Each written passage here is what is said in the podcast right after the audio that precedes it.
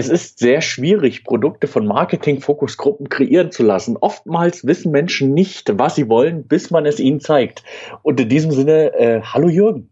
Hallo Sebastian. Was es mit diesem äh, doch kruden anmutenden, krude anmutenden Zitat auf sich hat, das werden wir bald rauskriegen. Nämlich im Laufe dieses Podcasts und dann wird auch alles ein bisschen klarer werden. Wir möchten das Ganze heute mal ein bisschen anders beginnen. Und zwar, indem wir mal von der anderen Seite aufzeigen, wo wir uns befinden. Das Ganze soll mit einem unserer letzten Podcasts zusammenhängen, wo auch der Jürgen und ich bereits euch ein bisschen was äh, beigebracht haben. Jürgen, was, wel, auf welche Folge nehmen wir denn heute Bezug? Auf die Folge, in der wir zwei alten Männer uns über alte Hardware ausgetauscht haben. Ich über meinen Schneider CPC und du über deinen Celeron 500. Richtig? So war's richtig. Wunderbar. Aber den habe ich ja nicht neu beschafft, sondern ich habe ja dann einen ähm, Pentium 3 mit 667 Megahertz jetzt bei mir stehen. Aber mein allererster war natürlich der Celeron 500. Also von den ich äh, meine großen Jugenderinnerungen noch habe. Aber darum soll es heute nicht gehen. Ähm, wir befinden uns äh, in einem Jahr, in dem ich weiß nicht, ob dem einen oder anderen das noch was sagt, der Film Free Willy. Und im Jahr 2003 ist dieser Wahl, der äh, den Free Willy gespielt hat, äh, ja von uns gegangen. Wir befinden uns in dem Jahr, in dem auch Heinz Quermann gestorben ist. Ich weiß nicht, Jürgen, kennst du den vielleicht zufälligerweise? Heinz Quermann? Nee, klingt nach DDR ist auch DDR, war nämlich äh, der zum Beispiel der Moderator äh, von zwischen Frühstück und Gänsebraten. Das war eine DDR-Weihnachtssendung gewesen. aber, aber ja, tatsächlich. Ähm, aber im Jahr 2003 sind noch äh, andere wichtige Persönlichkeiten von uns Moment, gegangen. Moment, ganz Beispiel, kurz. Es gab in der DDR Gänsebraten? Äh, die Sendung hieß so. Okay, alles klar. Nein, es spielt ja, äh, spielt ja darauf an, äh, den Weihnachtstag zwischen Frühstück und Gänsebraten dann quasi mit einer Weihnachtssendung auszufüllen. No. Okay, äh, Helmut Rahn ist von uns gegangen in diesem Jahr 2003 und äh, Jürgen Möllemann interessanterweise. Im Kino lief äh, Herr der Ringe, Rückkehr des Königs, 28 Days Later oder Fluch der Karibik. In diesem Jahr lief der letzte VW Käfer in Mexiko vom Band und die Concorde fliegt zum letzten Mal. Und ich als junger Spritzer im Jahr 2003 habe mich für zwölf Jahre verpflichtet, bei der Fahne meinen Dienst abzuleisten und bin an, in diesem Jahr auch eingezogen worden. Ja, damit haben wir erstmal grundsätzlich den zeitlichen Rahmen mit wichtigen Daten umrissen. es geht ums Jahr 2003 und es muss im Jahr 2003 irgendwas passiert sein, was mit alter Hardware zusammenhängt und äh, die jetzt natürlich in irgendeinem besonderen Bezug zu dem steht, ähm, was wir in der letzten Folge besprochen haben. Interessanterweise war das auch so, denn es geht um ein Stück Hardware, aber anders als so wie ihr das von uns in der letzten Folge da gehört habt, geht es nicht darum, worauf wir unsere ersten Erfahrungen gemacht haben. Im Jahr 2003 ist von Apple ein Rechner veröffentlicht worden, nämlich der letzte G4 in einem Tower-Gehäuse. Und um das Gerät soll es heute gehen. Stellt sich jetzt die große Frage, Warum denn ausgerechnet dieses Gerät? Jürgen, ich habe dich, ich habe dich, ich habe dich ja dazu gedrängt, das mit mir zu machen. Genau. Warum dieses Gerät? Das, die Frage stellt sich mir tatsächlich, aber ich bin sicher, du wirst die im Laufe des Podcasts beantworten. Ich hatte noch nie einen Apple-Rechner, deshalb kann ich die Faszination noch nicht so ganz nachvollziehen. Ja, das ist ähm, für, für, für viele unverständlich, ähm, was so Besonderes an Apple eben sein soll, außer teuer und äh, fancy und hast du nicht gesehen. Aber das eine oder andere hat tatsächlich seine Vorteile. Werden wir später drüber reden. Im Jahr 2003 habe ich zum Beispiel überhaupt noch nicht an Apple gedacht.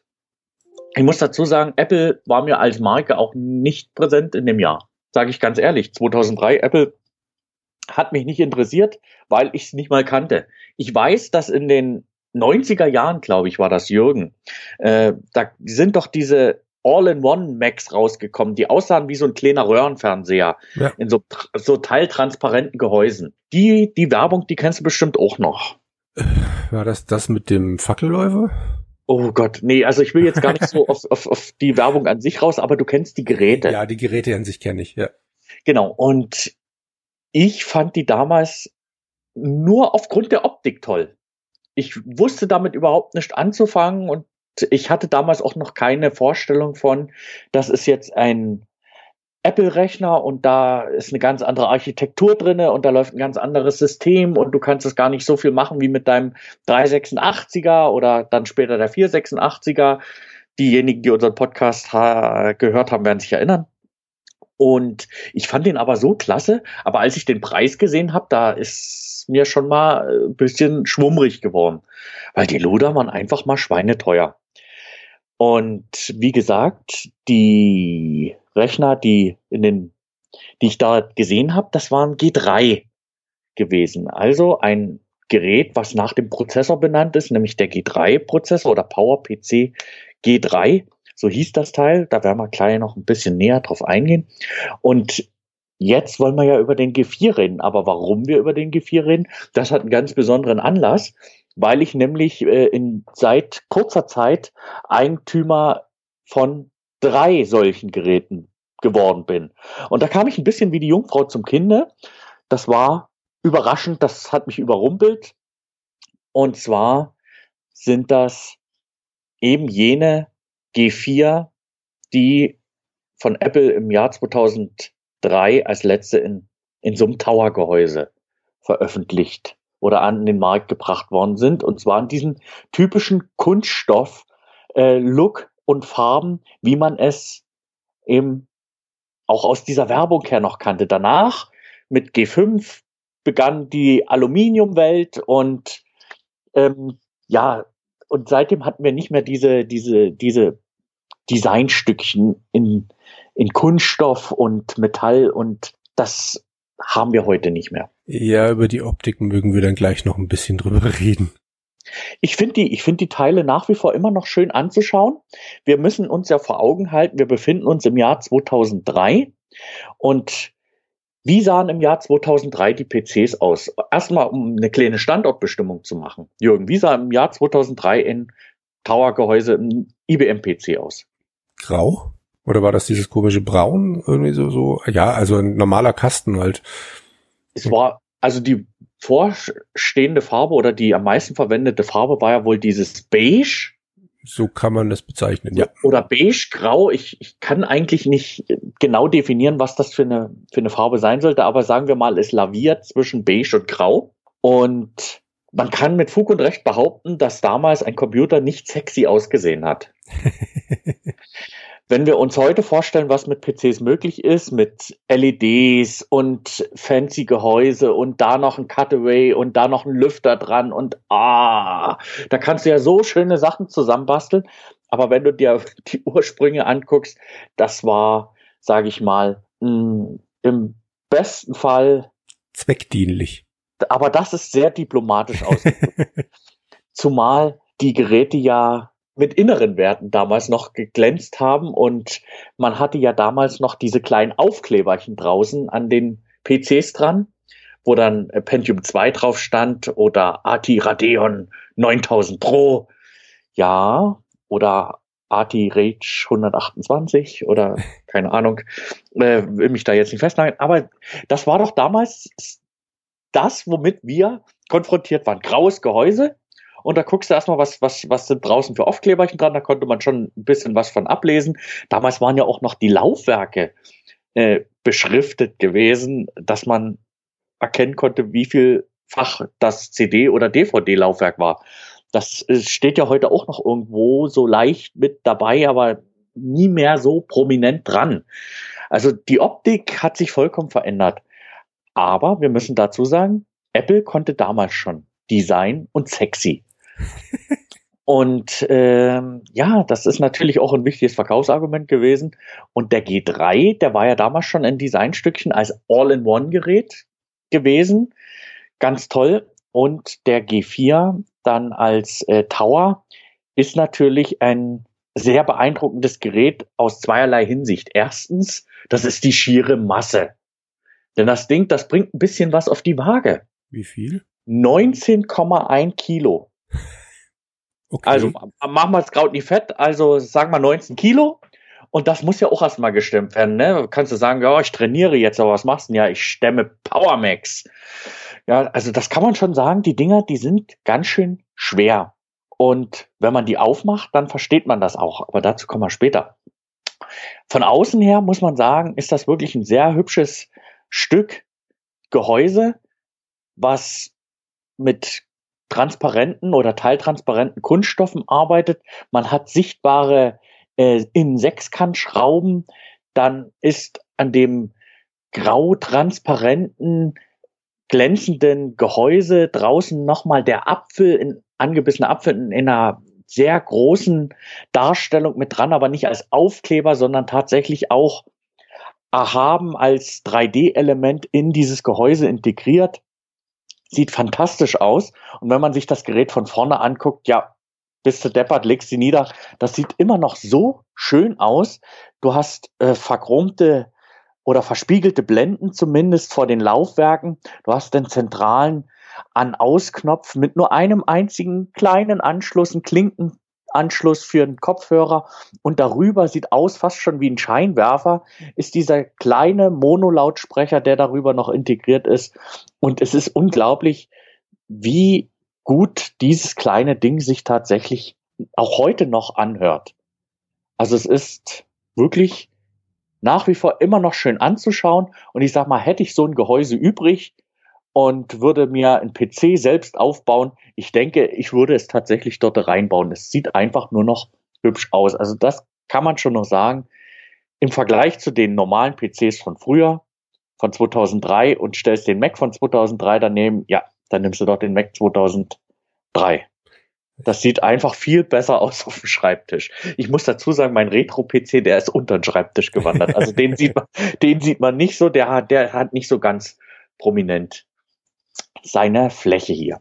Ja, aber kommen wir erstmal zu dem Gerät an sich, warum ich die überhaupt habe. Ich habe gesagt, ich habe drei davon gekriegt, bin wie die Jungfrau zum Kinde gekommen. Äh, wie kannst du dir das vorstellen, wie man einfach mal so drei Macs bekommt? Auf der Straße? Wollte ich gerade sagen, Straßen, äh, wie, wie heißt das Ding nicht Flohmarkt? Ähm, Sperrmüll. Straßenverkauf, Sperrmüll? Nee, interessanterweise nicht. Aber die Dinger sollten tatsächlich auf den Müll fliegen.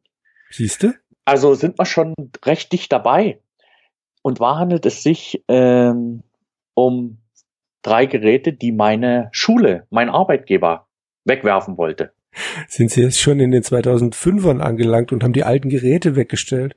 Das ist, das ist, ähm, nein, man muss dazu sagen, wir hatten früher an unserer Schule einen, einen Beruf, den die Schüler lernen konnten, nämlich gestaltungstechnischer Assistent. Und neben den normalen PCs wurden eben auch Macs für diese Ausbildung beschafft, um gestaltungstechnische Assistentin auch fit zu machen am Mac-System mit Adobe-Software, ähm, was halt so gängig und üblich war. Und da stand neben den normalen PCs dann halt auch Macs. Und insgesamt wurden vier davon beschafft. Und ich habe drei. Was ist mit dem vierten? Der vierte, der, der ist tatsächlich nach wie vor noch bei unseren Lackierern in Gebrauch. Also die, die benutzen den tatsächlich noch. So sieht er aber auch aus. Die drei Geräte, die ich allerdings bekommen habe, die sehen so aus, als wären sie kein Jahr im Einsatz gewesen. Und ich bezweifle auch, dass sie überhaupt so lange im Einsatz gewesen sind. Warum? Weil die in einer so herausragenden Qualität sind, dass man der Meinung sein könnte, sie gerade aus der Umverpackung genommen zu haben. Also das ist wirklich unglaublich, ähm, in welchem Zustand die Geräte sind. Ich habe die aufgemacht und drin war nicht eine Fluse. Okay. Das spricht dafür, dass die nicht viele Betriebsstunden haben. Weil ansonsten hätte ja, hätten ja die Lüfter über die Zeit auch ein bisschen was angesaugt an Stäubchen. Ja, klar. Aber in der Tat sah der innen drinne wie geleckt aus. Du wirst das ja vielleicht kennen, wenn du mal deinen PC aufgemacht hast, dass sich dieser Staub, dieser ganz, ganz, ganz feine Feinstaub dann so auf den Platinen so niederlegt und ja. dann wie so, eine, so, so, so ein ganz feiner Film ist. Ja, da war nichts, Kein Krampf, kein gar nichts, keine Eintrübung, keine aufgequollenen Kondensatoren. Das Ding sieht aus wie geleckt. Ja, wenn das Ding eigentlich kaum im Einsatz gewesen ist, kann man sich auch vorstellen, warum das noch so super aussieht. Interessanterweise haben die auch gleich das Komplettsystem beschafft, nämlich mit dem passenden Pro-Keyboard und der Pro-Maus noch dazu, wobei ich der Meinung bin, die waren früher auch schon mit dabei. Aber es gibt ja dazu auch von Apple das sogenannte Studio Display. Das ist ein 4 zu 3 Display, 19 Zoll. Und das Gerät hat auch noch mal so eine, so, so eine Acryl-Ummantelung. Also ist auch ein absolutes Designstückchen und passt natürlich wunderbar alles zueinander. Also ein ganz tolles Systemangebot. Sieht super aus und die Dinger habe ich eingeschaltet und die funktionierten wie am ersten Tag. Ja, hat aber für mich trotzdem ein kleines Problem mit sich gebracht. Ja, welche Probleme können denn entstehen, wenn man aus der Schule ausgesonderte Geräte mitbekommt, die äh. vorher mal ganz zum Einsatz gewesen sind? Äh, du wirst es mir verraten? du kannst ja nicht davon ausgehen, du schaltest das Ding ein und dann kannst du direkt loslegen und alles machen. Ähm, wie so üblich hat äh, der liebe Gott vor dem, äh, vor dem Arbeiten den Login gestellt. Und, und mich prangten dort drei äh, Login-Namen an, nämlich Admin, Lehrer und Schüler. und sie forderten ein Passwort ein. Nun ist es ja so, 2003 war ja noch nicht das Thema IT-Sicherheit an den Schulen so präsent und dementsprechend war natürlich auch die Sicherheitslage nicht so virulent in den Köpfen vorhanden. Dementsprechend würdest sogar du auf mindestens zwei dieser Passwörter kommen, die da hinterlegt waren. Ich muss ganz ehrlich sagen, ich habe Admin mit mehreren unserer gängigen Passwörter, die wir in der Schule haben, ausprobiert und bin mit keinem davon reingekommen. Allerdings Lehrer und Schüler mhm. hatte ich gleich beim ersten Mal geknackt. Der erste Versuch war sofort ein Treffer. Äh, einfach nur Enter? Das äh, wäre natürlich interessant gewesen, aber das habe ich tatsächlich nicht ausprobiert. Okay. Sondern ich habe einfach nochmal den Benutzernamen eingegeben.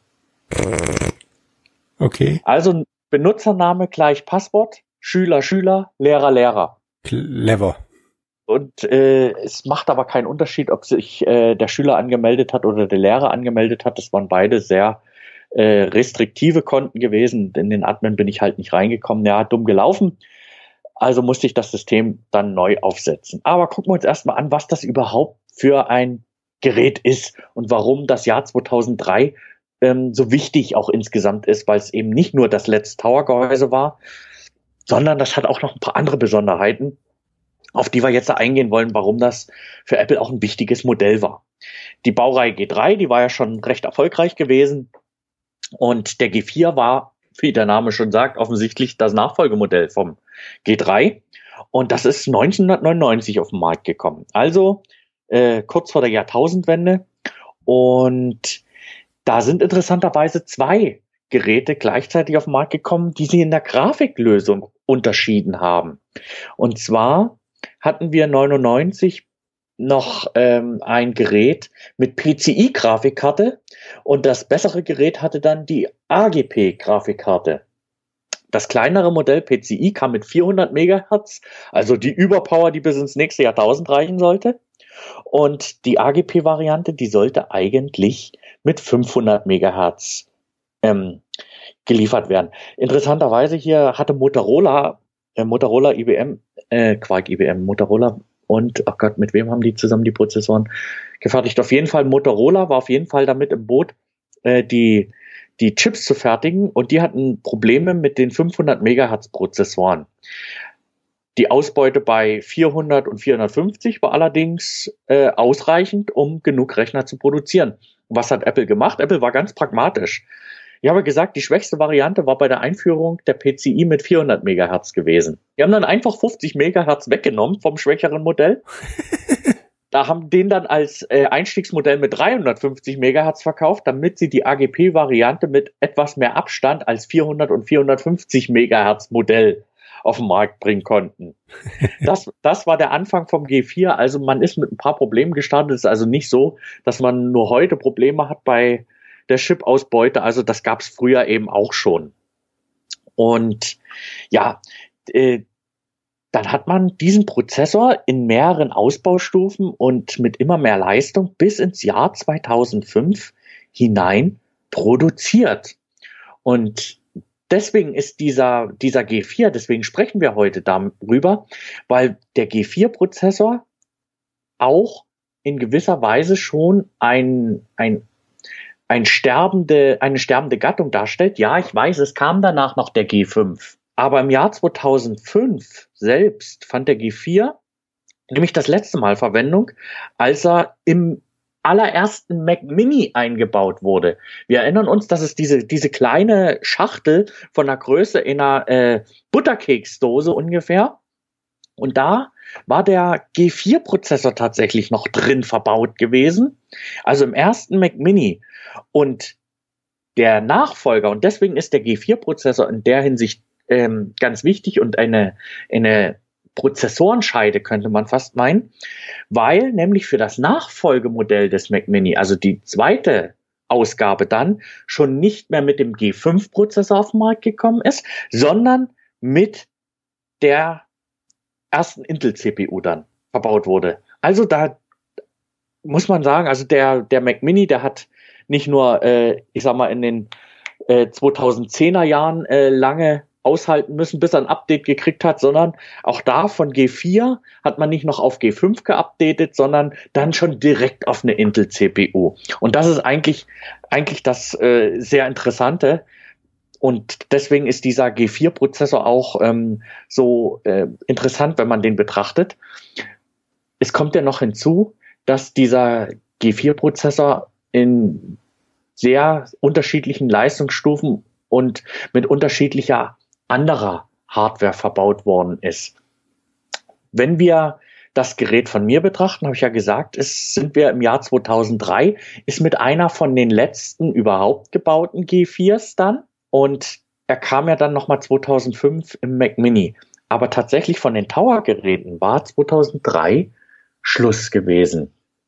Und zwar mit dem Gerät, was ich hier tatsächlich stehen habe. Und der Jürgen kann euch jetzt mal sagen, wie eigentlich diese sperrige Bezeichnung von dem Gerät heißt. Du meinst jetzt Apple Power Macintosh G4 1.25 MDD 2003.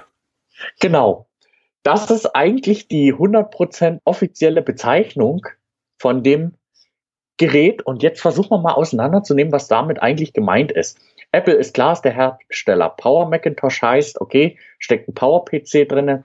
G4 ist die Prozessorgeneration und 1.25 sind nicht etwa 1.25 Gigawatt. Nein, es waren auch 1.21. Genau. Ähm, sondern 1.25 ist letztendlich die Taktrate. Okay. Und da reden wir nicht von Megahertz, sondern da reden wir schon von Gigahertz. Meine Güte. Ja, die Überpower, die bis ins nächste Jahrtausend reicht. Also 1, also 1,25 Gigahertz.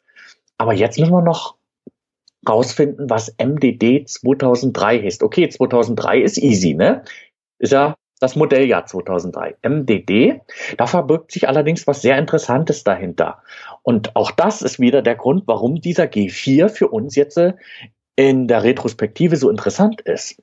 MDD steht nämlich für Mirrored Drive Doors. Was verbirgt sich dahinter? Nun ja, ähm, Apple hatte ja ein Betriebssystem, das sich Mac OS 9 genannt hatte. Wir wissen mittlerweile, wir sind beim Mac OS 10 und sind momentan in der Iterationsstufe 10.14, also die 14. Mac OS 10. Variante. Davor hatten wir das macOS 9. Und fürs macOS 9 gab es natürlich auch sehr viel Software am Markt. Und Leute, die natürlich die Software weiterverwenden wollten. Allerdings ist der G4 ausgeliefert worden mit macOS 10. Ja, was mache ich denn dann aber, wenn ich macOS 9 Software weiter nutzen will oder eher mit macOS 9 System klarkomme? Da greift jetzt an dieser Stelle diese Bezeichnung Mirror Drive Doors. Und was verbirgt sich dahinter? Die haben nämlich zwei Betriebssysteme drauf. Okay. Ja, zwei Betriebssysteme, nämlich einmal das macOS 9 und einmal das macOS 10. Ausgeliefert wurde der nämlich mit macOS 9 und mit macOS 10.2. Ähm, will ich mich jetzt nicht festnageln lassen, aber ich glaube, das hieß Jaguar. Und wenn du zwischen den beiden Betriebssystemen wechseln wolltest, gab es einen Umschalter. Du musstest erst ein Betriebssystem booten. Dann hast du gesagt, ich möchte aber jetzt das macOS 9 starten. Hast du das aktiviert, hast den Rechner neu, gest neu gestartet und dann startete er in macOS 9. Okay. So, jetzt kommen wir aber noch zu einer Besonderheit, weil macOS 9 ja nur mit äh, auch gewissen Specs klarkommt. Wir wissen ja, ähm, dass auch Windows 98 eine, eine Grenze hat, bis, bis zu der es nur noch mit dem RAM klarkommt. Also du kannst Windows 98 nicht mit 16 Gigabyte RAM betreiben. So. Und ähnlich ging das natürlich auch dem macOS 9. Aber da hat Apple das anders gelöst Du konntest natürlich auch mehr Speicher verbauen, als das macOS 9 dann verarbeiten konnte. Bis zu zwei Gigabyte passen in diese Kiste rein. Das macOS 9 hat aber die Möglichkeit, nur 1,5 zu nutzen. Und das, die Software, die unter macOS 9 läuft, die kann auch nicht diese ganzen 1,5 dann nutzen, sondern die kann nur weniger als ein Gigabyte pro Applikation benutzen. Also ist auch nochmal ganz interessant. Du hast also viele verschiedene Faktoren, die eigentlich beachtet werden müssen. Und ich finde das eigentlich sehr interessant, dass hier bereits eigentlich ein Gerät ab Werk mit zwei Betriebssystemen ausgeliefert wird. Das ist faszinierend für mich. Und dementsprechend auch natürlich in eine, in eine Besonderheit und die dies, dies wert ist, dass man deswegen über dieses Gerät auch spricht. Können wir auf die Besonderheit gerade schon mal eingehen? Also, wenn du jetzt zwei Gigabyte drin hast und macOS 9 startest, wird dann eine Speicherbank quasi einfach nicht angesprochen? Nee, ähm, es wird einfach nur maximal 1,5 ähm, nutzbar. Aber ich gehe davon aus, dass eine Speicherbank nicht angesprochen wird. Und zwar aus folgendem Grund. Du hast vier RAM-Bänke da drinnen. Die, der größtmögliche Riegel den du hier auf einen drauf machen kann, konntest, war 512. Und ich habe momentan zweimal 512 drin. Und deswegen gehe ich davon aus, dass, äh, dass dann einfach nur einer nicht weiter mit betrachtet wird. Also so kann ich es mir nur vorstellen. Das wäre die einfachste Variante, ähm, dass macOS 9 eigentlich dann nur aus drei äh, Speicherbänken dann den RAM erkennt. Genau. Also ich kann es dir aber äh, genau nicht erklären. Ich weiß nur, dass es tatsächlich so ist, dass du diese beiden Betriebssysteme dann drauf hattest und dass äh, du mit zwei Gigabyte Maximum RAM dann gedeckelt warst. Aber als diese, dieses Gerät ausgeliefert wurde, auch so wie ich ihn hier stehen habe, auf allen drei Geräten ist hinten noch der Seriennummeraufkleber drauf und daneben der Ausstattungsaufkleber. Und zwar ist auf dem Aufkleber drauf, mit welchen Specs das Gerät ausgeliefert worden ist.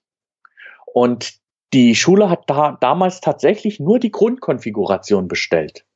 Das heißt, der 1,25 Gigahertz Prozessor mit 256 MB RAM klebt auf allen Geräten drauf. Auch die äh, äh, Radeon 9000 Pro, auch da ist kein Update gemacht worden, weil es gab ja auch die Möglichkeit, eine GeForce 4 sich da reinbauen zu lassen. Ich habe aber die 9000 Pro drinne mit 64 MB SD-RAM und die GeForce 4, die hätte 128 gehabt. Allerdings ist es interessant, dass zwei Monitore unterstützt werden von dem Gerät mit jeweils einer Auflösung von 1920 mal 1200. Und da wissen wir, das liegt über Full HD. Ja.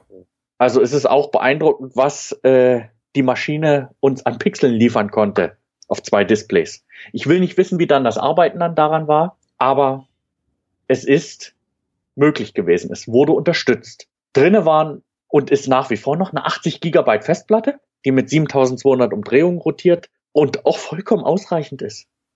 Vollkommen zureichend. In dem Gerät hast du noch ein 12-fach DVD-Laufwerk und jetzt kommt aber das Lustige, das Gerät hat noch ein Modem verbaut. ein 56K Modem steckt da drinne. Da ist es doch interessant, dass da ein Gigabit Netzwerkanschluss direkt daneben ist. Das Beste beider Welten. Also ich finde das, ich finde das schon sehr interessant, dass das, äh, dass da noch tatsächlich 2003 ein Modem verbaut wurde. Aber ich muss ganz ehrlich sagen, ich bin 2003 auch noch via ISDN ins Internet gegangen. Ja, ich auch. Ja, ja. Und der WLAN-Standard, den dieses Gerät unterstützt, ich bin ja überrascht, dass es überhaupt WLAN hat, hat es aber nicht. Es unterstützt es nur. So wie es bei Apple üblich ist. Es, du kannst äh, Zubehör dafür erwerben. Mhm. Ähm, und das war damals die ähm, WLAN-Karte, würden wir heute sagen. Damals hieß das Airport, heißt auch heute immer noch Airport, wenn wir von den WLAN-Sachen von Apple sprechen. Und zwar mit acht, äh, der Standard war 802.11b. Und das waren wenige Megabit gewesen.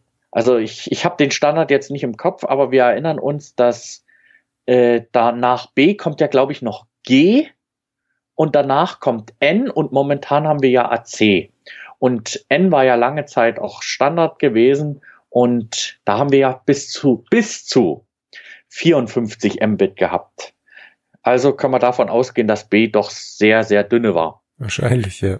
Genau, dann hast du noch zwei Firewire-Ports mit dran, zwei USB 1.1 Anschlüsse und ja, das Ganze zum Einstiegspreis von 1300 US-Dollar. Schnäppchen. Also das, das, das, nur das Gerät. Wir reden jetzt noch nicht vom Studio-Display, ne? Mhm.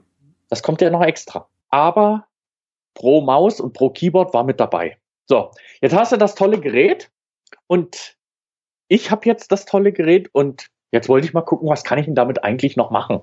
Ne, ich musste ja erstmal die Möglichkeit haben, überhaupt mit dem Gerät zu arbeiten. Ich konnte mich ja nur schon einloggen als. Lehrer und als Schüler, aber ich konnte nichts dran verändern. Ich konnte nicht tiefer reingehen in die ganze Sache, weil ich ja keine Adminrechte hatte. Und niemand hatte das Admin-Passwort. Niemand. ja, es, also es ist wirklich unglaublich. Also Passwörter, unsere Schule und Passwörter manchmal, also es ist sehr interessant, dass man das nicht irgendwo aufgehoben hat, sich irgendwo hingeschrieben hat, ähm, falls man sie doch hätte weiter warten sollen. Es ist doch kein Aufkleber am Gerät oder im Gerät gewesen. Also ganz, ganz interessant. Es fehlen auch die Kartons, die Originalsoftware und die Handbücher. Kein, kein Mensch weiß, wo das hin ist. Das vierte Gerät von den Lackierern, hat es auch ein Admin-Passwort? Nee, Okay. Da, da, da, da gibt's auch nur einen User. Ah, okay.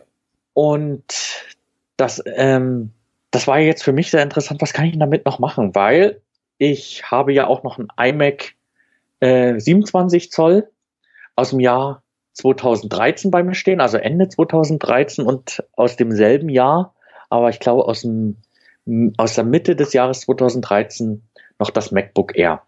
So, das heißt, ich habe ja nur schon auch ein bisschen Zeit mit Mac-Geräten verbracht. Und ich wollte einfach mal gucken, wie unterscheiden die sich jetzt erstmal grundsätzlich. Und ich muss sagen, dass sich die Rechner, die Software vor allen Dingen, also das Mac OS, sehr gut weiterentwickelt hat. Also es ist wirklich sehr, sehr benutzerfreundlich geworden an vielen Stellen. Und es ist vor allen Dingen, es hat sich optisch sehr vieles weiterentwickelt. Und da meine ich noch nicht mal diese Translucency, also diese, diese Transparenzeffekte, ähm, sondern einfach nur, man sieht, dass im, im macOS 9 oder gerade noch im macOS 10 diese, diese typische Ende 90er, Anfang 2000er äh, Designsprache, wo vieles äh, so 3D, knubbelig, ähm, technisch äh, aussehen musste. Also äh, den Vogel hatte ja damals Windows XP abgeschossen mit dem grünen Startknopf, der aussah wie ein Bonbon. Ja, und da muss ich sagen, hat sich Software oder die, die, auch Windows hat sich äh, optisch deutlich zum Besseren entwickelt.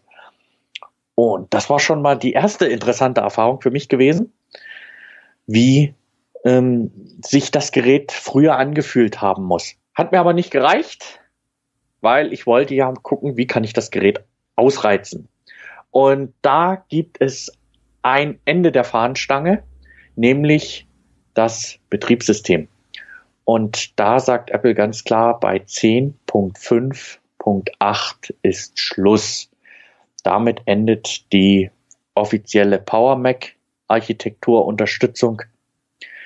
Danach ist nur noch Unterstützung für die Intel-Geräte. Also ich glaube, auch auf den G5-Geräten durfte meines Erachtens keine Software besser als 10.5.8 laufen.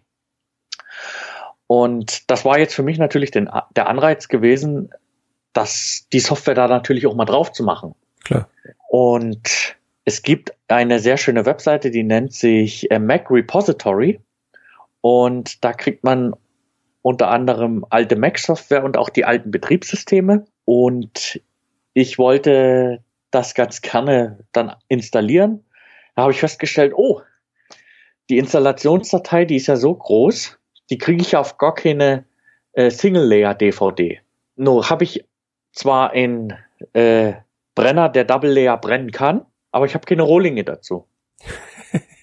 so, ich wollte aber nicht jetzt lostingeln und mir extra dafür einen Rohling kaufen. Also habe ich mir gedacht, na ja, es gibt so viele Möglichkeiten ähm, hier, wo immer erzählt wird, installierst doch von USB, installierst doch von USB. Ähm, warum installierst nicht von USB? Da würdest du jetzt wahrscheinlich schon sagen, Moment, ich kann dir sagen, warum du es an dem Gerät nicht von USB installieren solltest. Ich habe da noch was mit 1.1 in Erinnerung.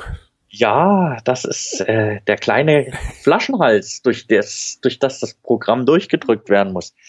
Aber Apple hatte im Jahr 2003 die Einbindung eines USB-Sticks als Laufwerk, von dem ich ein Betriebssystem installiere, überhaupt nicht angedacht. Nicht vorgesehen. Hm. Gibt's nicht. Kennen sich nicht, sind sich noch nie begegnet. Aber es gibt ja findige Leute und ich habe eine Anleitung gefunden im Internet, die es tatsächlich möglich macht, es trotzdem vom USB-Stick zu installieren.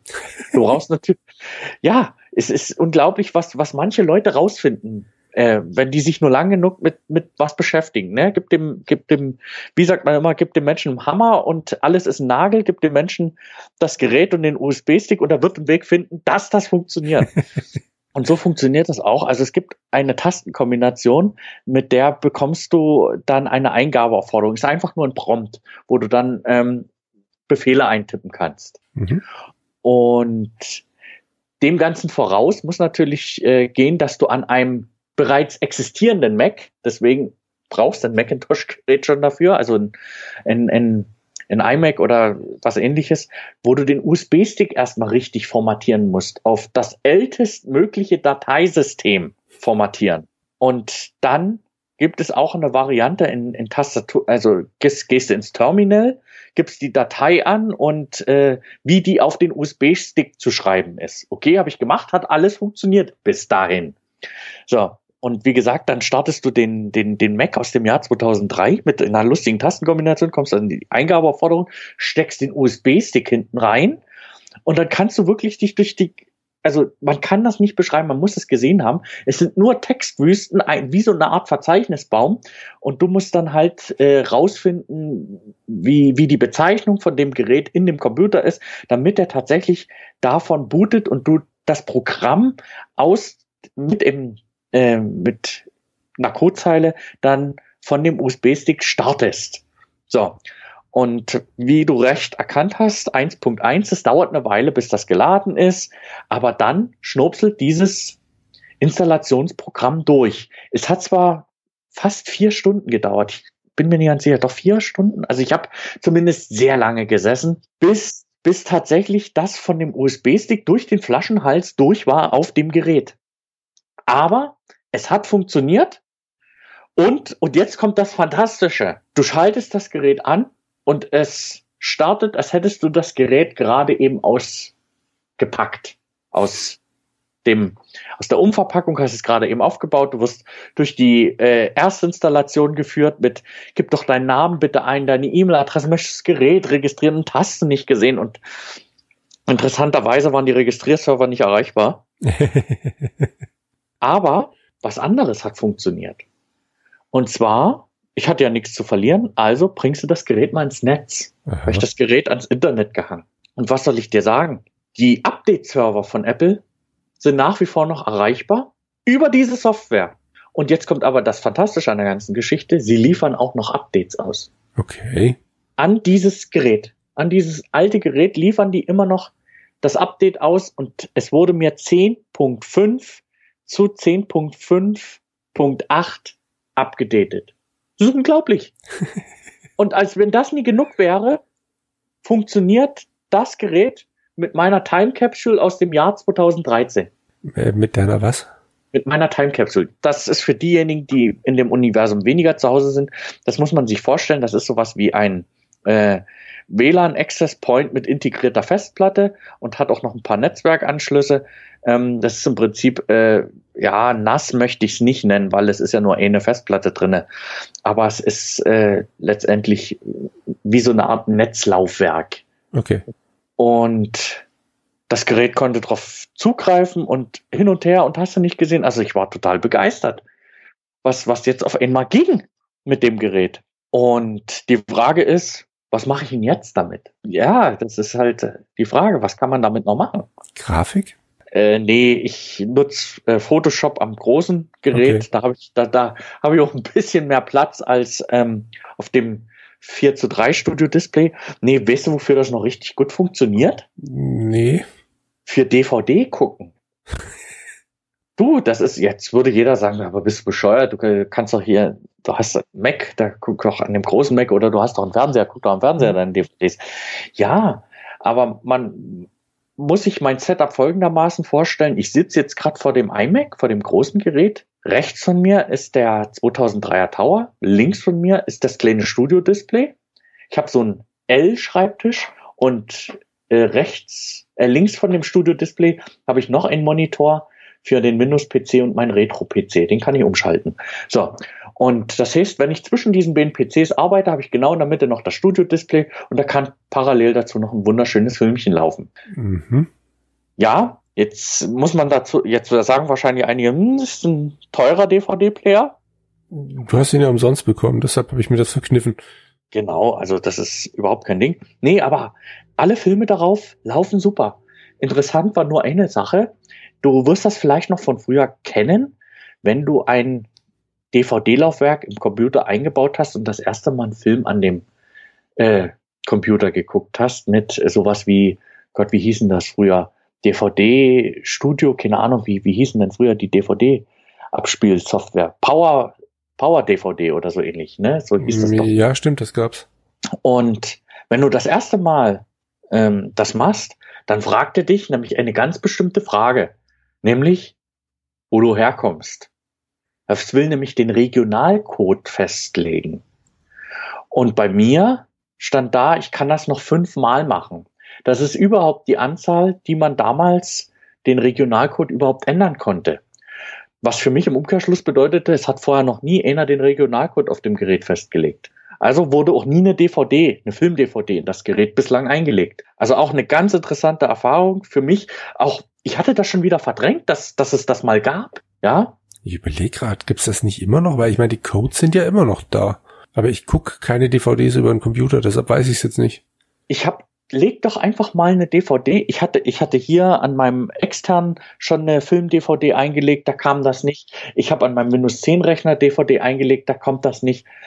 Also, und ich hatte ja hier in, in meinen, in meinen, ähm, in meinen äh, na sag, in mein Retro-PC ja ein mhm. DVD-Laufwerk auch erst neu wieder eingebaut. Ja. Und da wurde auch die Frage nicht gestellt. Also es ist tatsächlich so, dass das, das muss man eine, eine Zeit lang so gewesen sein. Also ich weiß nicht, es hängt ja davon ab, ob die, äh, ich glaube, es hängt davon ab, ob die DVD einen Regionalcode hat. Genau. Wenn die DVD code-free ist, dann spielt es keine Rolle. Ne? So war das irgendwie. Richtig, aber die haben immer noch Codes. Ich weiß, ich muss ja immer wieder für Kunden bestellen. Und es ist immer noch das Problem, dass aus den USA der falsche Code dann drauf ist. Ja, und ich habe zum Beispiel eine DVD, da ist dann offensichtlich der deutsche Code drauf gewesen oder drauf. Eine Miss Marple DVD. Ja, ich, ich, ich gucke furchtbar gerne nebenher alte Krimis. Und äh, ich habe Miss Marple reingelegt und da kam das. Unglaublich. Aber man kann die Maschine auch noch für was anderes nutzen. Nämlich äh, durchaus noch für Office-Anwendungen. Dafür ist er sehr gut. Ich habe das iWork drauf, also mit Pages, Numbers und äh, Keynote. Das sind die Derivate zu Word, Excel und PowerPoint. Das funktioniert super. Das Gerät, jetzt wo es in meinem Netzwerk ist, ich konnte sogar eine Verbindung zu meinem ja deutlich neuer, neueren äh, Drucker herstellen. Ich habe ein ein Laser, ein Farblaserdrucker von Brother und das ist ein Netzwerkdrucker bei mir. Den äh, verteile ich ja normalerweise über meinen kleinen Server. Ähm, habe jetzt aber hier nicht die Möglichkeit, äh, die, ich habe es auch nicht probiert, muss ich ganz ehrlich sagen, über die Gruppenrichtlinie an den Mac das weiterzugeben. Da kommen wir nämlich wieder zum nächsten. Ich konnte diesen Mac wunderbar in meine Domäne einbinden, ins Active Directory. Das hat super funktioniert. Das Gerät ist erkannt worden. Ich konnte mich einloggen und ich konnte dann ähm, mit meinen Accounts, die ich im Server hinterlegt habe, äh, da mich super drauf anmelden. Es hat alles super funktioniert. Also da muss ich auch nochmal sagen, dass das auch noch von mir ausprobiert worden ist und das funktioniert einfach. Hat super geklappt. So. Das mit dem Drucker war allerdings eine kleine Herausforderung. Kannst dir vorstellen, wieso? Hm, Treiber? Aber sowas von. Denn äh, die, die Treiber für das äh, Gerät fangen an ab 10.8. Ganz knapp. Knapp daneben ist aber auch vorbei. Streich die 5, dann geht das. Ja, ja, dann würde es passen. Mhm. Ja, ja. Es, äh, ich hatte auch überlegt, ob ich nicht äh, die Versionsnummer einfach erhöhe. aber es ist ja, äh, ja, das, das geht tatsächlich, aber damit kannst du dir auch das System zerschießen, wenn ich das bei einigen richtig gelesen habe, dass da irgendwie Probleme dann auftreten. Aber nee, ich habe ich es anders hingekriegt. Und zwar habe ich das jüngste Gerät aus der Geräteliste, die im System hinterlegt waren, ausgewählt. Das war auch ein Browser-Gerät, irgendwas zicke-zacke, Multifunktions, schlag mich tot. Und er hat diesen Treiber gefressen. Und seitdem schickt er die Druckaufträge über einen alten Treiber an ein neueres Gerät und der Druck ist makellos. Das nenne ich mal Glück gehabt. Das ist mal richtig Glück gehabt, aber das war ja auch nicht meine Absicht. Aber die Möglichkeit alleine zu sehen, dass es geht, finde ich sehr charmant. Finde ich doch sehr charmant. Also mich, mich hat das mit einem unglaublich befriedigenden Gefühl zurückgelassen. Du hast hier gerade eben äh, es geschafft, mit einem, eigentlich nur mit Glück, mit Würfeln, ja, genau den Treffer zu landen, den du brauchst. Aber ich hätte es auch nicht mit dem älteren, noch älteren Modell probieren können, dann, wenn es gescheitert wäre. Ja. Also ich, ich war schon so weit, dass ich mir gedacht habe, naja, es müsste dann schon wenigstens mit dem Jüngsten dann ausprobiert werden.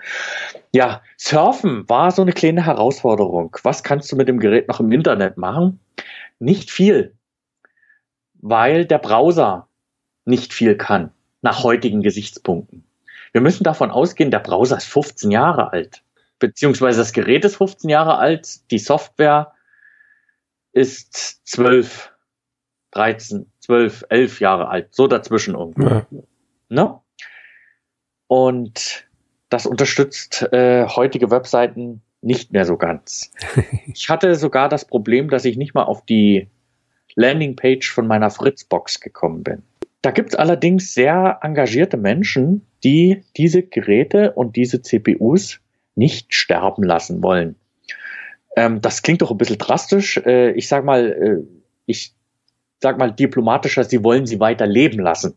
Und da gibt's nämlich ein Open Source Browser Projekt, das nennt sich 10.4 Fox. Und das ist für G3, G4 und G5 CPUs. Und das ist ein Browser, der basiert auf dem Firefox Browser, ist dann aber für G3, G4 und G5 angepasst, ist dann auch nicht so speicherhungrig. Und du kannst damit normal im Internet surfen. Finde ich faszinierend, funktioniert und du kommst sogar auf YouTube und kannst Videos abspielen. Zwar nicht im Vollbild, aber immerhin noch im Kinomodus. Okay. Und das äh, funktioniert auch brauchbar dann in dem Zusammenhang. Ich muss allerdings dazu sagen, ich habe keine 256 MB RAM mehr drinne, weil äh, das dann auch schon nicht mehr funktionieren würde mit dem 10.5.8, sondern ich habe ein Gigabyte jetzt drinne. Das sind zwei 512er Riegel das heißt, ich habe schon nachgezogen, nachgerüstet. Und es sollte auch mindestens 512, wie gesagt, fürs 10.5.8 sein.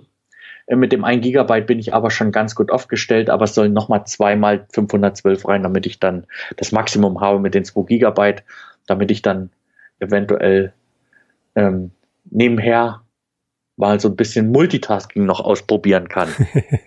also ansonsten habe ich bis jetzt immer nur eine Anwendung laufen. Also Browser auf und dann noch äh, iWork. Das hat nicht gut getan, dem Gerät. Hm. Das, das ging nicht. Das ging überhaupt nicht. Interessant finde ich für diejenigen, die sich auch mit den älteren Sachen noch auskennen, es gab ja mal sowas wie Mobile Me. Mobile Me war der Vorläufer von iCloud. Man muss dazu sagen, auch Mobile Me hat einen Vorläufer, nämlich die iTools bis zum 30.09.2002. Danach hatten wir bis 2000, äh, danach hatten wir ab 2008 ähm, Mobile Me.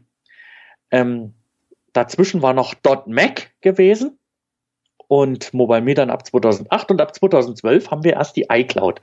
Und dieses Mobile Me, diese Anmeldemaske, die war nach wie vor noch im System drinne. Da habe ich mal geguckt, ob ich mich mit meinem iCloud äh, Passwort dort anmelden kann. Nee, das hat er nicht gemacht. Aber weißt du, was noch ging? Nee. Ich konnte noch ein Konto erstellen. Das ging. Aber nur lokal. Aber Moment, Mobile Me ist doch erst 2008 eingeführt worden. Deine Software, also es ist eine Internetseite oder äh, wie kommst du da drauf? Mobile Me ist dann offensichtlich als Update äh, ausgerollt worden. Ich kann es ja nicht anders sagen. Auf jeden Fall hatte ich diesen Button dort drinne, okay. dass ich mich äh, entweder bei Mobile Me registriere oder anmelde. Ja. Und wie gesagt, re äh, registrieren ging noch, anmelden nicht. Jetzt haben sie also deine Daten. Ja, sie haben irgendwelche Daten. Das ist doch richtig. Nee, ich habe ja für manche Sachen auch äh, Wegwerf-E-Mail-Adressen. Ja. Aber das ist halt das, was, was bis jetzt mit diesem, was ich mit dem Gerät alles schon bis jetzt ausprobiert habe und was möglich gewesen ist. Und ich finde das halt äh, deswegen so charmant, weil es halt auch noch funktioniert. Und es funktioniert gut und es funktioniert schnell. Ich kann mir nicht vorstellen, dass ich die gleichen Erfolge gehabt hätte, wenn ich das Ganze mit einem Windows-Rechner aus dem Jahr 2003 gemacht hätte. Dass ich da die, die, die, die gleiche Freude dabei gehabt hätte. Ja. Also das, das, das kann man sich nicht ausmalen, das kann man sich nicht vorstellen, wie das ist, wenn man sowas tatsächlich mal äh, dann neben sich zu stehen hat. Und eine Sache, die bin ich euch ja noch schuldig geblieben, nämlich das Gerät an sich. Wir hatten ja gesagt, das sind 19 Kilo. So. Und das Schöne ist, wie das Gehäuse aufzumachen geht.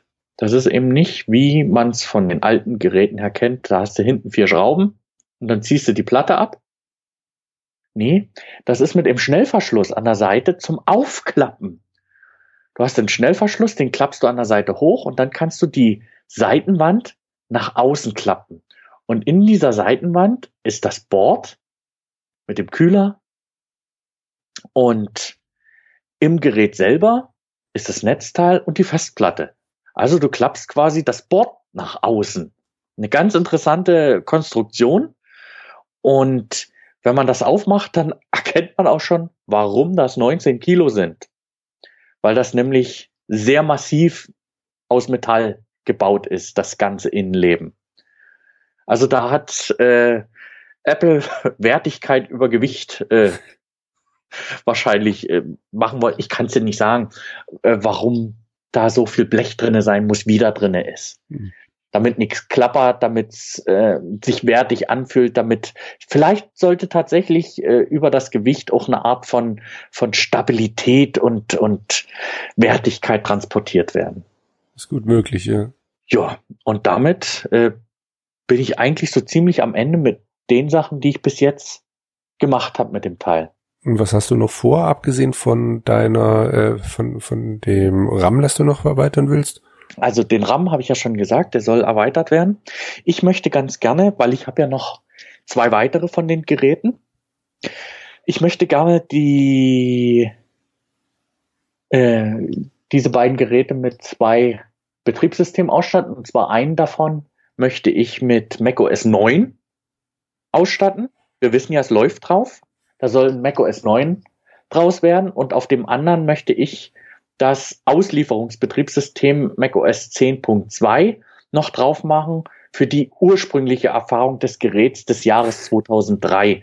Und damit hätte ich dann quasi mit drei Geräten auch drei Bereiche abgedeckt, nämlich den Ur-Mac oder die, das Ur-macOS mit macOS 9. Okay, das ist Ur-macOS, das ist jetzt auch falsch ausgedrückt, da werden mir die ersten schon wieder auf die Pfoten hauen. Ähm, aber dass ich dann wirklich diesen, diesen, diesen optischen und äh, funktionalen Übergang dann auch in Geräten dann tatsächlich drinne habe. Also das möchte ich noch machen.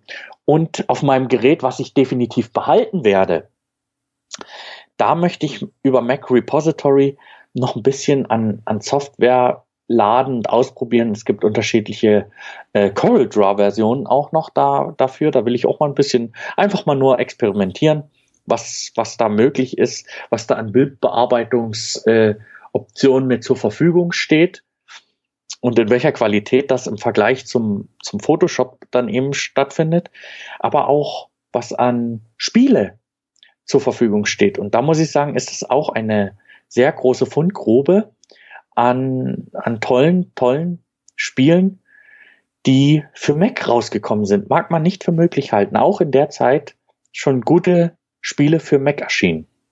Das, das, da ist einiges dabei. Das möchte ich auf jeden Fall noch ausprobieren. Und ich möchte mir noch äh, eine, ich versuche noch an eine Original 10.5 äh, DVD ranzukommen damit ich nicht immer über ein USB dann neu installieren muss. Oder du kaufst dir eine Doppel-Layer-DVD. Oder ich kaufe mir eine Doppel-Layer-DVD. Aber da bin ich schon wieder an dem Punkt, wo ich sage, ich will, möchte mittlerweile einige Sachen doch ganz gerne im Original haben. Das betrifft zum Beispiel auch, wir hatten ja schon über Software gesprochen, äh, das Rally Racing 97 zum Beispiel. Also solche, solche, solche Spiele, die ich früher auch schon mal hatte, aber die ich ja nur geborgt hatte. Ja, genau. Und ansonsten bin ich eigentlich mit dem Gerät erstmal als äh, DVD-Player äh, zufrieden und es macht, man muss das Kind beim Namen nennen, es macht auf dem Schreibtisch tatsächlich noch eine Menge Eindruck. Also gerade dieses Studio-Display, warum Apple sowas in der Form nicht mehr baut, ist mir unbegreiflich. Eine Besonderheit hat nämlich dieses Studio-Display durchaus. Das ist nicht einfach nur ein Monitor. Und zwar hat dieses Gerät nämlich einen äh, interessanten Anschluss, nämlich äh, ein, ein, diesen Studio-Display-Port. Und das ist nämlich eine, eine, eine, eine, Kombination aus DVI und zusätzlichen Pins. Es heißt, also Apple hat das ADC-Port genannt, der Apple Display Connect Port oder so ähnlich. Ich will mich nie drauf festnageln lassen.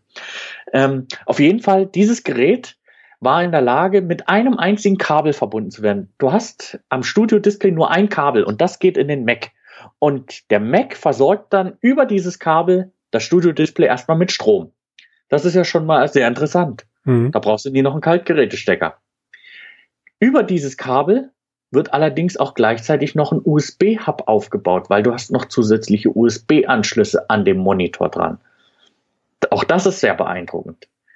Aber über dieses äh, Ding kommt natürlich auch noch das Videosignal. Also das ist das dritte, was darüber noch läuft. Und jetzt kommt aber noch das vierte. Du kannst äh, darüber auch den Rechner ansteuern über das Display, weil an dem Studio-Display auch ein Ein-Aus-Knopf ist das heißt, der Mac kann unterm Schreibtisch stehen und du kannst den am Monitor einschalten. Das ist natürlich cool, ja. Das ist eine, eine ganz tolle Sache. Wir haben dieses Überbleibsel ja heute im, im iMac, weil da ist ja eh alles äh, all in one und du hast ja dann hinten am Display auch den Ein-Ausschaltknopf. Aber so, dass du wirklich einen Monitor hast, den, an dem du das, den Rechner einschaltest, das habe ich so noch nirgends erlebt oder gesehen. Ich frage mich ganz ernsthaft, warum sich dieser ADC-Port nicht durchgesetzt hat. Weniger Kabel, mehr Funktion. Ist wirklich seltsam, ja. Am Preis kann es ja eigentlich nicht gelegen haben. Das andere wird ja wahrscheinlich teurer gewesen sein. So. Und du kannst aber auch an diesem ADC-Port normale DVI-Monitore anschließen. Aber Apple wäre nicht Apple, wenn sie daraus kein Geschäft machen würden. brauchst du nämlich einen Adapter. Genau so ist es. Mhm. Also Adapter sind keine Erfindung von Apple der Neuzeit. Also auch unter Steve Jobs gab es schon mehr als genug äh, die Idee hin zu Adaptern. Und damit schließen wir jetzt den, den Kreis. Das, was ich nämlich zum Anfang gesagt habe, es ist sehr schwierig, Produkte von Marketing-Fokusgruppen kreieren zu lassen. Oftmals wissen Menschen nicht, was sie wollen, bis man es ihnen zeigt das hat Steve Jobs gesagt in Bezug auf das erste iPhone, wenn mich nicht alles täuscht. Das klingt nach ihm, ja. Also das ist definitiv ein Steve Jobs Zitat und ich denke, es passt ganz gut dazu, weil ähm, es das trifft, wie ich mittlerweile diesen Mac sehe, den ich jetzt mein eigen nenne. Ähm, würde ich ihn nicht haben, würde ich ihn nicht besitzen, würde ich ihn jetzt aber haben wollen. also es, es ist optisch äh, ein, ein wirklich wunderschönes Gerät mit dem Studio-Display und es ist eine, eine, jetzt für mich ist es eine Retro-Erfahrung tatsächlich. Allerdings ist es für mich auf der anderen Seite trotzdem eine Neuentdeckung. Und ja, damit möchte ich eigentlich das auch äh, beschließen. Also mit den Worten von Steve Jobs. Äh, oftmals wissen, wissen Menschen nicht, was sie wollen, bis man es ihnen zeigt. Ist mir hier gezeigt worden, will ich haben und will ich auch behalten tatsächlich. also der geht, der fliegt nicht wieder raus, der bleibt tatsächlich ab jetzt bei mir zu Hause als fester Bestandteil auf dem Schreibtisch stehen. Er sei dir gegönnt. Ja, in diesem Sinne habt ihr noch vielleicht irgendwelche Anmerkungen zu eurem ersten Apple-Gerät? Ich muss dazu sagen, mein erstes Apple-Gerät war ja das iPhone 4 gewesen, was eher aus der Not heraus äh, äh, Einzug gehalten hat, weil während der äh, Übung mein Telefon kaputt gegangen ist und ich äh, während der Wehrübung dann ein ne, neues Telefon brauchte und mein Fahrer der da mit unterwegs gewesen ist, den habe ich gefragt, äh, Hauptgefreiter Brimmer. An dieser Stelle übrigens einen, einen, einen lieben Gruß an meinen Fahrer. Sie kennen sich mit den Telefonen besser aus als ich. Sie, Sie sind ja von der jungen Generation. Ähm, was soll ich denn da nehmen? Da sagt er, ja, also ich habe ein iPhone, hat er gesagt. da habe ich dann, da habe ich dann wortwörtlich gesagt, na dann nehme ich das auch, dann können Sie mir ja zeigen, wie das geht. Weil Smartphone war damals für mich überhaupt nur ein, ein Buch mit sieben Siegeln gewesen. Computer und so weiter, ja, alles kein Ding. Aber Smartphone, ich hatte nie die Ambition dazu, ins besitzen zu wollen. Und dann war das erste Smartphone eben bei mir ein iPhone 4 in Schwarz gewesen. Genau, und das waren meine Anfänge mit Apple. Also deutlich nach dem Gerät von 2003 habe ich mein erstes Apfelprodukt gekriegt. Ja, habt ihr noch Anmerkungen zu Apple aus dieser Zeit zum G4-Prozessor, zum G5-Prozessor. Wir haben ja noch gar nicht beleuchtet. Es gab ja auch mal den, den Cube, also den, den, den, den Toaster, der, also wirklich, man könnte fast sagen, äh, so, so ein halber Mac Mini. Aber das ist ja auch schon wieder gelogen. Habt ihr noch irgendwelche Anmerkungen dazu? Postet's gerne in die Kommentare rein. Wir sind gern zur Diskussion und Schandtaten bereit, euch, äh, uns mit euch auf den, auf den Dialog äh, da einzulassen. Also da würde mich schon mal ganz gerne interessieren, wie das bei euch so ist und ob ihr, so wie ich, dem Ganzen auch noch enthusiastisch heute gegenübersteht, ob ihr diese Retro-Liebe auch den, naja, älteren Apple-Geräten noch entgegenbringen könnt. Wobei wir müssen ja sagen, mit 16 Jahren oder 15 Jahren ist das Gerät ja noch nicht ganz so alt. Aber es ist halt schon ein fortgeschrittener Teenager. Ne? Absolut. Jürgen, hast du noch Fragen? Möchtest du noch irgendwas beantwortet wissen dazu? Hm, ehrlich gesagt, nein. Außer, also ich gucke mir ja die ganze Zeit während dieses Podcasts ein Bild von dem Gerät an und ich glaube, man muss es wirklich in echt sehen, um nachvollziehen zu können, was du daran findest. Für mich sieht das Ding aus wie ein Ei mit, mit einem Griff oben zum Wegschmeißen. Aber. Du, du redest aber jetzt vom G3, oder? Nee, ich spreche vom G4. Aber gut, also so ist zumindest das Bild von vorne. Ich habe auch ein Bild von der Seite gesehen. Also innen drin sieht das wirklich wahnsinnig schön ordentlich aus und alles toll. Aber ich glaube, ich muss ihn echt mal, also äh, wirklich in echt sehen, vielleicht auch mal mit den Fingerkuppen drüber streichen, um ein Gefühl für das Gerät zu kriegen. So ganz kann ich es nicht nachvollziehen. Hm. Hast du das Studio-Display mal gegoogelt? Nee. Das musst du dir auch nochmal angucken. Also das kann ich jedem nur empfehlen, wer überhaupt kein Bild jetzt dazu im Kopf hat. Und ich muss auch sagen, es ist sehr schwierig, die Geräte zu beschreiben, dadurch, dass ähm, ja man nicht nichts Eckiges eigentlich daran finden kann. Es ist sehr viel rund, es ist sehr viel ähm, mit Acryl oder, oder mit diesem Hartplastik hier gemacht. Also man kann das eigentlich äh, schwerlich nur beschreiben. Man muss es gesehen haben und ich kann mir nicht vorstellen, dass es Leute gibt, die sagen, ja, ist ganz okay. Ich denke, es gibt nur Leute, die sagen, boah, es sieht schon gut aus und die Leute, die sagen, oh nee, das geht gar nicht. Also ich kann mir nicht vorstellen, dass da irgendwas dazwischen ist. Ich muss sagen, es ist dieses typische äh, Jahrtausendwende Design oder nach Jahrtausendwende Design, was wir heute so auch nicht mehr in der Form haben. Aber mir gefällt das. Es ist ein Designstückchen, was man so aus meiner Sicht auch im Museum of Modern Art ausstellen könnte. Also gerade das Studio-Display, finde ich, ist da. Da steht's bestimmt auch. Ich glaube, ich habe es gefunden. Es hat ist, steht das, der Monitor quasi in so einem Plastikgehäuse dann nochmal. Das sieht so ein bisschen aus wie ein, wie, wie ein Plastikbilderrahmen. Ja, ja, wieso? Okay. Ja, hm. so könnte man das eigentlich sagen. Es gab doch mal hier äh, so Mitte äh, 2005, also, also Quark so Mitte 2010er Jahre, also zwischen 2000 und 2010. Wann hat denn das angefangen mit diesen digitalen Bilderrahmen? Das ist doch mittlerweile auch ein Ding, das ist verschwunden, oder? Ja, zum Glück, ja. Ähm, so müsst ihr euch das vorstellen, bloß in einer deutlich größeren Dimension. Und schön. Und in schön. ne? Das muss man dazu sagen, ne? Ja. Und in schön. Das Studio-Display. Also, ach, ein Traum. Nee, dann bin ich tatsächlich äh, aller Fragen beraubt, glaube ich. Gut, dann ist an dieser Stelle weiter nichts zu sagen. Ich kann nur nochmal wiederholen. Der bleibt bei mir. und der wird auch was zu tun kriegen. Zwar nicht jeden Tag, aber ab und zu. Und wenn es nur eine DVD ist, sieht einfach schön aus. Und dann sage ich, danke Jürgen, dass du dir meinen Monolog so tapfer angetan hast. Ich hoffe, es gibt den einen oder anderen draußen, den es tatsächlich auch interessiert hat und der vielleicht auch äh, meine Begeisterung dafür nachvollziehen kann. Insofern den oder diejenigen lade ich natürlich ein, mit an meiner Lobhudelei teilzunehmen. Ich freue mich natürlich aber auch über jeden kritischen Beitrag, der mir da sagt, äh, naja, also dass du das ein bisschen übertrieben hast, ne, das ist schon bin ich gern dazu bereit, mir das anzuhören. Ich freue mich aber natürlich auch auf die Leute, die sagen, ähm, pass mal auf, da und da hast du einen Fehler gemacht, das ist eigentlich so und so. Also sollte mir das unterlaufen sein, äh, bin ich natürlich da auch für Korrekturen sehr dankbar.